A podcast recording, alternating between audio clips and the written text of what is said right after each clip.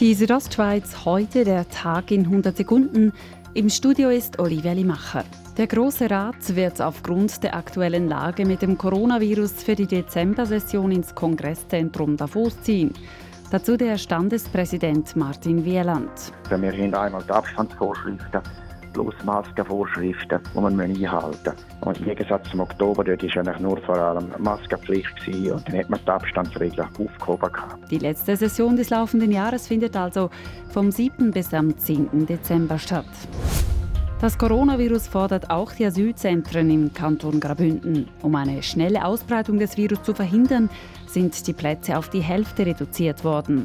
Das mit Erfolg, wie Georg Karl, Abteilungsleiter beim Amt für Migration, sagt.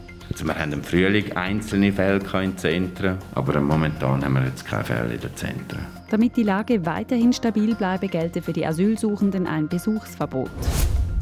Aus dem Geburtshaus von Alois Garicet in Trun entsteht ein Museum. Bei einem Brand im Februar 2019 wurde ein großer Teil des damaligen Mehrfamilienhauses zerstört. Nun habe der Wiederaufbau begonnen, sagt Remo Derungs. Dabei habe er als Architekt klare Ziele. Dass wir das Haus wieder zugänglich machen können, dass das Haus ein neues Dach kriegt und aber auch eine neue Funktion vom Wohnhaus zum Begegnungsort in Trun. Planmäßige Eröffnung sei in vier Jahren so, Derungs weiter.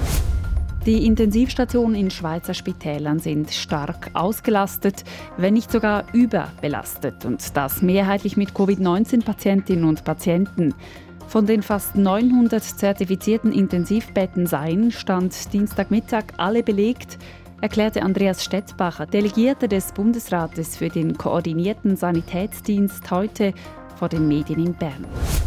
Die Südostschweiz heute, der Tag in 100 Sekunden, auch als Podcast erhältlich.